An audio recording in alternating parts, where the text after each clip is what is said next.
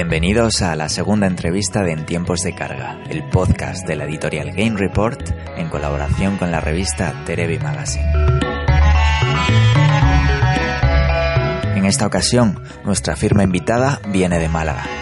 Aunque muchos de vosotros la conoceréis por su colaboración en Anite Games y su podcast Reload, ella posee una larga trayectoria como redactora cultural, desgranando cine, literatura y videojuegos desde múltiples puntos de vista.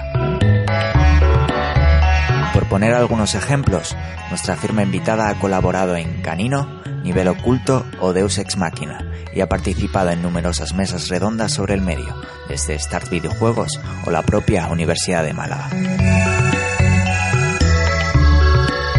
Ella se llama Marta Trivi y como ya sabéis, nos ha dedicado unas líneas en la última publicación de Game Report, titulada Dueños del Tiempo, rompiendo el bucle.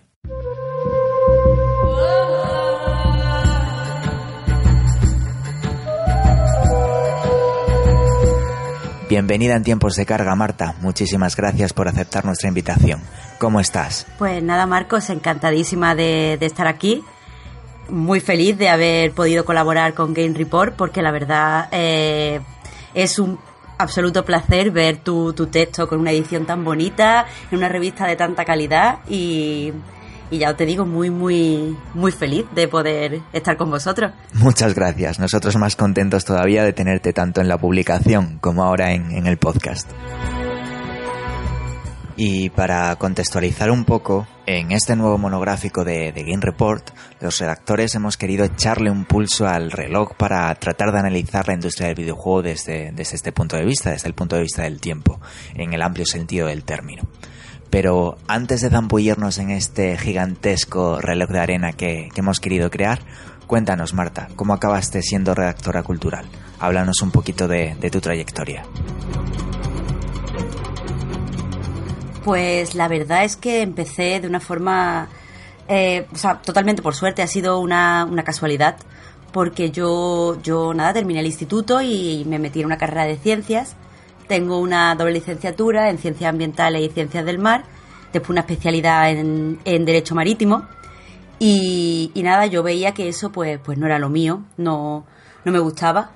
Sin embargo, pues me, el cine me flipaba, me encantaban los videojuegos y empecé a colaborar pues de, de forma gratuita con diversos medios, sobre todo malagueños.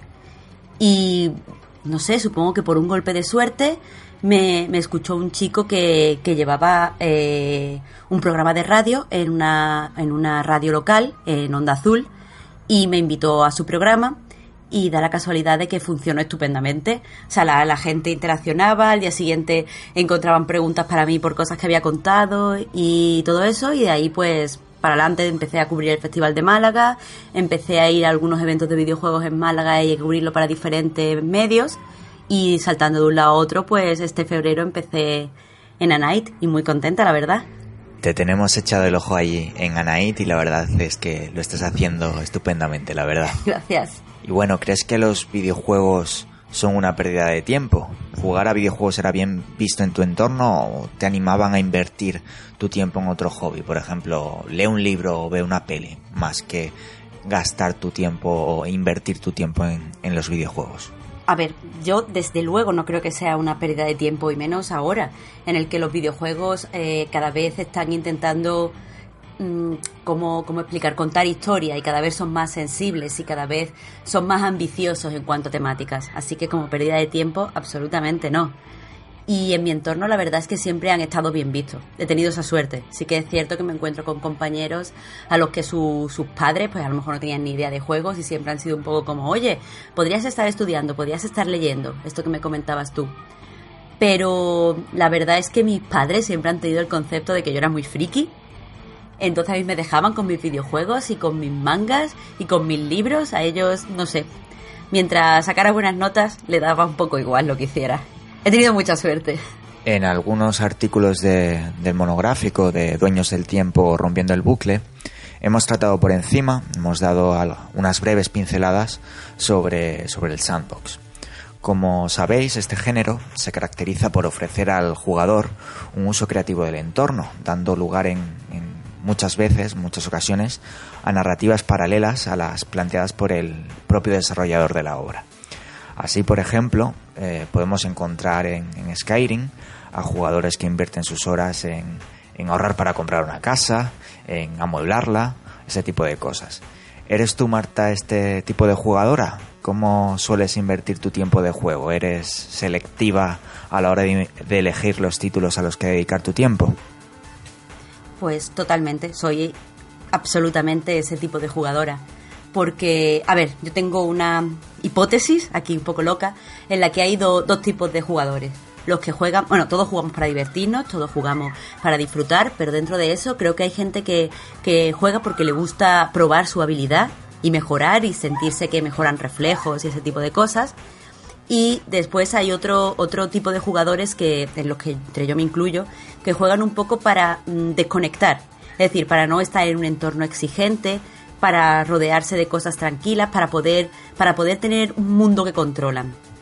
Entonces, eh, para este tipo de jugadores que, que les gusta eh, simplemente desconectar, los sandbox son maravillosos porque podemos elegir, eh, no sé, el Zelda Breath of the Wild, por ejemplo, podemos decir, bueno, pues sí, voy a seguir la historia y voy a hacer esto. O, pues mira, no, me voy a dedicar a cazar y voy a conseguir todas las recetas.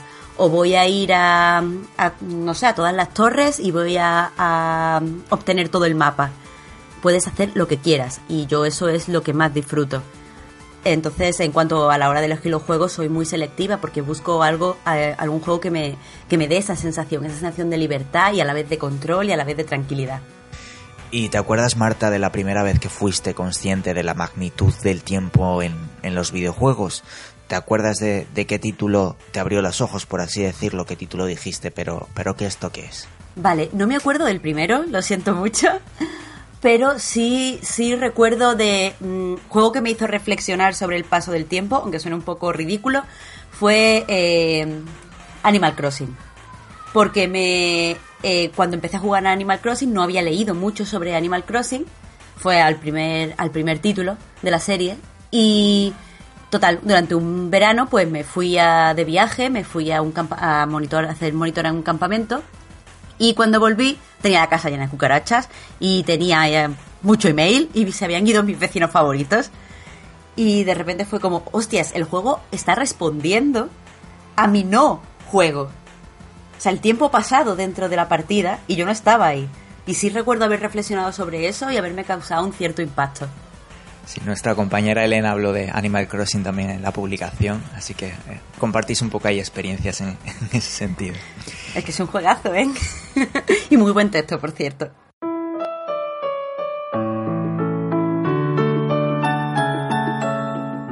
Y bueno, ya para ir entrando un poco más en materia, para meternos en el fango ya de lleno de lo que es el, el monográfico de Game Report, Dueños del Tiempo Rompiendo el Bucle, Precisamente, ¿qué es lo que te sugiere a ti el, título del monográfico? ¿Realmente crees que el jugador puede hacerse con el control del tiempo en, los videojuegos? Sí, sí que lo creo. De hecho, eh, cada vez tengo más la sensación que lo que define al medio no es la interacción, como se ha estado diciendo tantos años, que es la, interacción lo que lo hace totalmente diferente a los demás. Y, y quizás un poco inspirada por vosotros, creo que no, que lo que hace a los videojuegos únicos es que el jugador controla qué pasa en la partida, cómo pasa en la partida, cuándo pasa en la partida. Eso es impensable en una película. Lo mismo que te decía del Zelda, por ejemplo, hace unos minutos, que tú puedes decidir cómo va la historia, si, si avanza más rápido, si avanza más lenta, si no avanza. Eso, eso solo te lo permiten los videojuegos. Y, es fantástico. Así que total control para el jugador y algo único que define a los videojuegos ahora que tanto buscamos una definición. Y como experta en cine o teniendo en cuenta tu bag como redactora cultural de cine, ¿tú crees que los videojuegos pueden usar el tiempo de una manera diferente a la autoimpuesta por Hollywood con su montaje invisible? ¿O por el contrario, el videojuego está condenado a convertirse en una película interactiva perfecta, como si esa fuera su razón de ser? Según tu opinión, ¿Qué papel debe desempeñar el tiempo en, los videojuegos? Yo creo que ambas son totalmente válidas y todo depende de la visión del creador. Yo personalmente prefiero eh, los videojuegos que no siguen las pautas autoimpuestas por Hollywood, porque a mí me gusta eh, sentir que, tengo el control de lo que estoy haciendo. Pero sin embargo, hace poco eh, estuve jugando al Detroit Become Human que es totalmente una película. Mm, yo puedo decidir entre decir A, decir B o hacer mejor o peor una, una escena de estas de acción, pero va a pasar lo que va a pasar. Y la verdad es que eh, no noto que el medio ahí respire bien. O sea, puede existir, es, es, entretenido. A mí el juego ya digo que me gustó, pero no, no respira, no se siente natural. Así que creo que los videojuegos deberían seguir ahondando el, ceder cada vez más control al jugador y ver cómo, cómo construimos a partir de ahí. Mm, en crear como una especie de lenguaje videolúdico, por así decirlo, en vez de amoldarse al lenguaje cinematográfico para seguir desarrollando, algo así. Sí, por supuesto. Creo que, que debería, los creadores deberían un poco olvidar lenguaje de videojuegos, o sea, de cine, y estudiar lenguaje de videojuegos, que ya, que ya existe. El otro día tuve la oportunidad de participar en, o sea, de, eh, participar como profesora en un, en un máster que estaba dando Alberto Murcia, unas charlas en el Círculo de Bellas Artes, y me comentaban los alumnos, o sea, no estaban los alumnos muy seguros de si existía el lenguaje de videojuegos. Y les puse el ejemplo del Journey, porque cuando empieza el Journey tú no tienes ningún tipo de, de indicación. Tú estás en una montaña, estás en un sitio elevado y ves una montaña. Los que hemos jugado mucho sabemos que tenemos que ir a esa montaña, pero los que no han jugado no. Y de hecho decía un chico, exacto, mi novia no sabía qué hacer, se quedaba dando vueltas. Entonces creo que esa es la solución. Eliminarlo del cine, crear nuestro lenguaje y adaptar, o sea, hacer ese lenguaje accesible al público para que venga. Y a partir de ahí el, el videojuego podrá, podrá crecer y podrá construir, en mi opinión. ¿Y crees que los nuevos avances tecnológicos, como puede ser la realidad virtual, afectarán también a la concepción del tiempo en los videojuegos? ¿Cómo crees que evolucionará el ocio electrónico en términos de manejo y control del tiempo con las, con las nuevas tecnologías? Pues, mm, a ver, yo tengo una opinión un poco eh, pesimista respecto a la realidad virtual. Yo creo que por mucho avance que se hayan hecho aún no, no funciona del todo bien. Y creo que una de las pruebas es que en general suele marear y a la gente le desagrada y eh, como que todavía no se siente tan cómodo como un videojuego tradicional. Y con respecto al tiempo, la verdad es que creo que, que no, no va a venir bien. Porque lo que yo siento, lo que yo he sentido jugando juegos de realidad virtual, es que al ser tan inmersivo, al sentirte tú tan dentro del juego, no puedes obviar, eh, no puedes imaginarte el paso del tiempo. El paso del tiempo tiene que ser real. De hecho, casi todos los juegos de realidad virtual tienden a ser en tiempo real. Y es por eso, es que es muy difícil, estando tú dentro, imaginarte esos saltos de tiempo. Eso solo lo puedes hacer desde una perspectiva externa, desde, o sea, teniendo una pantalla de por medio. En ese sentido lo veo un retroceso hablando ya un poco de tu texto, en el, en el monográfico, has escrito una reflexión muy interesante, la verdad, sobre una especie de ruptura de, paradigma promovida por las consolas portátiles, desde Game Boy pasando por la PS Vita hasta llegar a, la actual Nintendo Switch. Nos hablas de, de cómo todas ellas, junto con los smartphones, se abren paso poco a poco ante ordenadores y consolas de sobremesa por su facilidad de llegar a un público cada vez más reticente a llevar a cabo ese ritual que implican eh, las otras consolas, los otros medios, como coger el mando, encender la tele y además limitado a un espacio físico concreto, como puede ser el salón, una habitación o lo que sea. Los sistemas portátiles, por el contrario, en ese sentido son mucho más anárquicos y favorecen un control del tiempo de juego acorde a los tiempos que vivimos. Podemos jugar ya en cualquier sitio. ¿Es ese tu caso? Cuéntanos un poco más pues, sobre el, fenómeno que nos cuentas en, ese artículo. Pues eh, es, mi caso, yo soy eh, absoluta fan de las consolas portátiles. Eh, no tanto del móvil, pero portátiles he adorado todas las que han, las que han estado saliendo.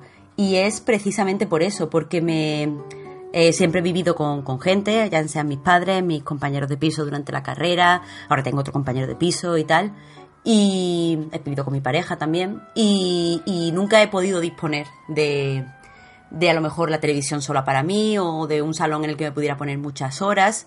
Entonces, pues había muchos, muchos juegos pues, que no podía disfrutar tanto como quisiera, no podía dedicarle tantas horas como quisiera, y eso me acababa frustrando. Por supuesto, eso no me pasaba en las portátiles, y eso, eso sí me hizo que me, pues que ya me gustaran mucho. Aparte de eso, me, encontré con que me da un poco igual los gráficos de los juegos. Yo no soy de las personas que necesitan eh, que todo sea hiperrealista y que todo corra bien. Yo prefiero, eh, no sé, prefiero que sea atractivo el diseño a que sea hiperrealista. Entonces, entre una cosa y otra, eh, he acabado casi por, por jugar mayoritariamente en consolas portátiles. Y bueno, también una de las cosas que me llevó a escribir el juego es que eh, durante el último año pues he estado con una depresión, he estado eh, pues lo típico, con muy pocas ganas de moverme, muy pocas ganas a lo mejor de reclamar un espacio en un sitio público como podría ser el salón de una casa donde viven varias personas. Y, en ese sentido sí me daba cuenta cómo me, me ayudaban a, salvar el tiempo las portátiles, cómo ellas se acercaban a mí y, y hacían que con solo pulsar un botón ya pudiera estar jugando, no tenía nada que preparar, no tenía que hacer nada extra. Y también pues una amiga mía que, por ejemplo, tiene muchos problemas para montar en metro, le da muchísima ansiedad y en ese caso se compró una, una 3DS y ha podido superarlo. Y es precisamente por eso, porque mm, tienes ese, esa cualidad de los videojuegos de ayudarte a la evasión en cualquier sitio y hay veces que las necesitas fuera de casa. Y en ese sentido las portátiles son maravillosas. A lo largo de la publicación hemos hablado de títulos que manejan el tiempo desde perspectivas muy diferentes, desde los viajes temporales de, Chrono Trigger o Shadow Memories hasta llegar a obras que plantean una carrera contra reloj, como puede ser Pandora's Tower o Super Time Force Ultra, etc. ¿Qué títulos o título destacarías con un buen manejo del tiempo desde cualquiera de estas perspectivas? Pues voy a destacarte uno porque lo he estado probando hace tiempo y eh, me, ha flipado. Nunca había tenido ese, nunca había probado ese uso del tiempo, nunca lo había experimentado yo. Y es Minute. No sé si, lo conoces. Sí, he visto alguna cosilla, pero no lo he jugado, la verdad. Pues eh, usa eh, tiempo real. O sea, las partidas son exactamente de un minuto. pero tienes que hacer muchas partidas para acabarlo. O sea, que usa el tiempo de una forma dual. Las partidas son un minuto, cada una de ellas, pero en una partida no puedes terminar el, no puede terminar el título porque necesitas toda la información lograda a lo largo de partidas y partidas y partidas y partidas. O sea que lo que hace este título es dividir eh, un tiempo en tantos minutos como sean necesarios y te hace consciente de cada minuto. Creo que es algo fabuloso. Pues ir jugando con, la velocidad del jugador, ¿no? Para que le dé tiempo a hacer todo. Claro, intenta hacer todo lo que puedas en un minuto porque todo lo que ganes, o sea, tú sabes que no vas a acabar, pero todo lo que ganes ahora lo has ganado para el, siguiente minuto. O sea, es como todo el tiempo intentando salvar tiempo. Pues debería haber entrado en la escaleta. Hasta ahora hemos estado hablando de, cómo afecta el paso del tiempo a, los jugadores, pero ¿en qué medida el tiempo también es capaz de deteriorar las obras? ¿Pueden los jugadores del presente disfrutar de, los videojuegos del pasado? ¿Y dónde encaja luego el factor nostalgia en, todo este puzzle? Pues a ver, en cuanto a los juegos del pasado, te confieso que soy un poco vinagres. Porque, lo siento, yo sé que la gente no, no está de acuerdo aquí pero yo lo que veo es que los videojuegos cambian tan rápido y se avanza eh, eh, tan deprisa a la hora de, reestructurar el medio, de añadirle capas, de probar nuevas cosas. Las mecánicas a lo mejor se mantienen, pero la forma de utilizarlas o, la manera de introducir las historias se quedan muy rápidamente obsoletas. Entonces, incluso aunque te guste la estética retro, yo estoy segura de que te ponen un juego mm, de verdad antiguo y no podrías jugar porque está tanto tecnológica como creativa como narrativamente desfasado. Pero eso es bueno. Eso quiere decir es que eh, tenemos que pensar que los videojuegos no es un medio que nacieran directamente para contar historias, como pudo pasar con el cine, y por eso el cine clásico sí puede consumirse. Los videojuegos en realidad nacieron como algo técnico y algo hecho simplemente para, para probar la habilidad esa que contaba al principio, y poco a poco se ha ido haciendo cada vez más creativo, poco a poco se ha ido haciendo cada vez más narrativo, poco a poco se ha ido haciendo cada vez más artístico y como cada vez se van a añadir más capas, podemos decir que no todo quizá, pero casi todo lo antiguo va, a quedarse mm, absolutamente obsoleto. Y en la nostalgia, yo creo que la nostalgia entra como, como una pincelada de ficción. Porque yo creo que los jugadores, por ejemplo, ya te digo, aunque te guste el retro, aunque te guste el pixelar antiguo, aunque te guste la música en 8 o en 16 bits, eh, no, o sea, te gusta mm, el recuerdo que te trae, pero no en los juegos antiguos. Es decir, creo que la nostalgia se utiliza ahora para dar una pincelada de recuerdo, un, un puntito emotivo a las obras, haciendo a lo mejor una referencia al pasado, pero no creo que que la nostalgia entre porque de verdad eches de menos los juegos como eran antes y te gustara que volviera a los tiempos antiguos, por poner un ejemplo. La nostalgia aquí es como para recordar el tiempo pasado, ¿no? Como el dicho de cualquier tiempo pasado siempre fue mejor, pues se puede aplicar aquí a los videojuegos. Exactamente, exactamente, eso es lo que creo. Te ponen una estética a lo mejor eh, retro y te... Ah, mira, esto me recuerda cuando era niño. Te recuerda, pero no se parece en nada precisamente porque si, se pareciera muchísimo más, eh, no ya te digo, sería injugable con los códigos de hoy. El lenguaje que decíamos antes ha variado una barbaridad.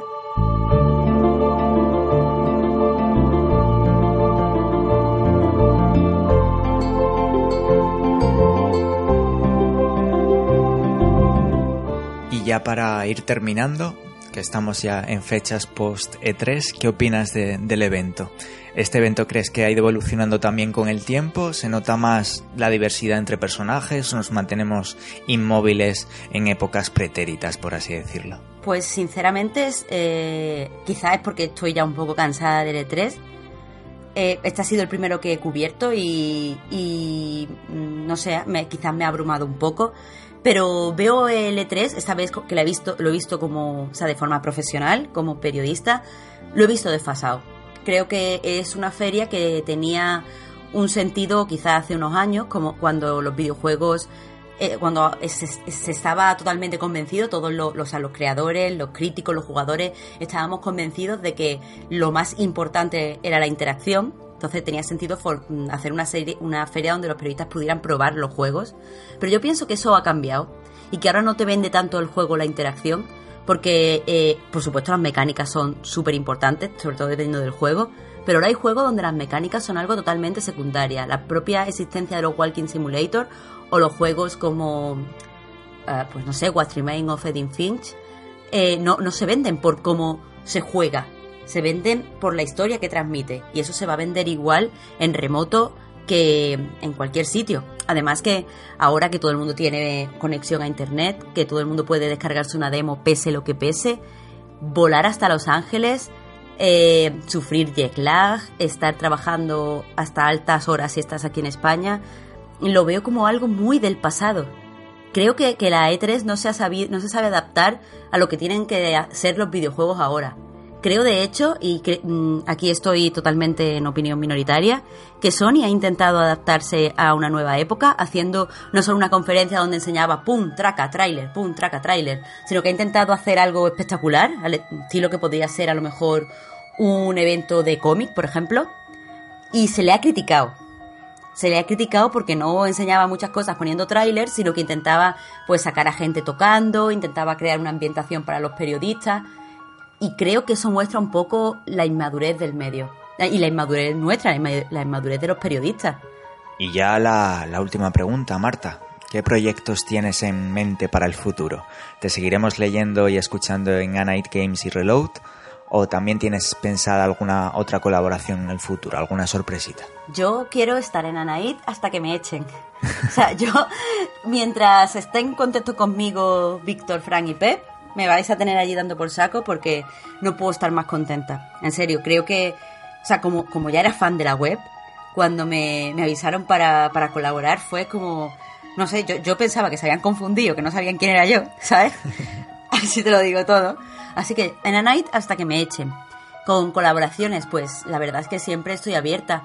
Me gustaría, si te soy sincera, y lo siento porque es un poco de videojuego, pero me, me encantaría volver a hablar de cine mucho, porque creo, es que para mí el cine eh, tiene la capacidad de adaptarse más rápidamente a los cambios sociales o a la actualidad. Porque claro, los ciclos de creación de una película, los ciclos de rodaje y producción son mucho más cortos que los ciclos en un videojuego. Entonces, pues, mm, como me gusta mucho hablar de actualidad, sí que me gustaría hablar un poco del cine, pues desfogar un poco mi parte más, más crítica. Pero bueno, como mínimo en Night me encontráis. Perfecto, ahí, ahí te seguiremos escuchando. Mucha suerte también, Marta, en la búsqueda de medios de, cine, de crítica de cine, que seguro que hay un mogollón de medios, un buen puñado de ellos deseando ficharte. Y muchas gracias también de nuevo por pasarte por aquí en, tiempos de carga. Nosotros somos modestitos, pero esperamos que te hayas sentido a gusto con, con nosotros. Ya te digo, un auténtico placer, ¿eh? Esto es que no os podéis imaginar la ilusión que me ha hecho tener la revista tan preciosísima, enseñársela a todo el mundo. Es que Muchísimas gracias. Eso, gracias a Ezequiel, que es el que se encarga de todo el trabajo de arte. Y desde aquí, pues nada, te deseamos mucha suerte en todos tus proyectos venideros, en Anait, en Reload. Y aquí, siempre que quieras, pues serás bienvenida a pasarte a, a charlar con nosotros. Muchísimas gracias. Toda suerte también para vosotros. Y a vosotros los que nos escucháis, ya sabéis que nos podéis encontrar en la página web de la editorial www.gamereport.es con artículos de calidad prácticamente diario. Y os recuerdo también que podéis hacer una visita a nuestras compañeras de Terebi Magazine en www.terebimagazine.es. Muchas gracias por la escucha y hasta la próxima.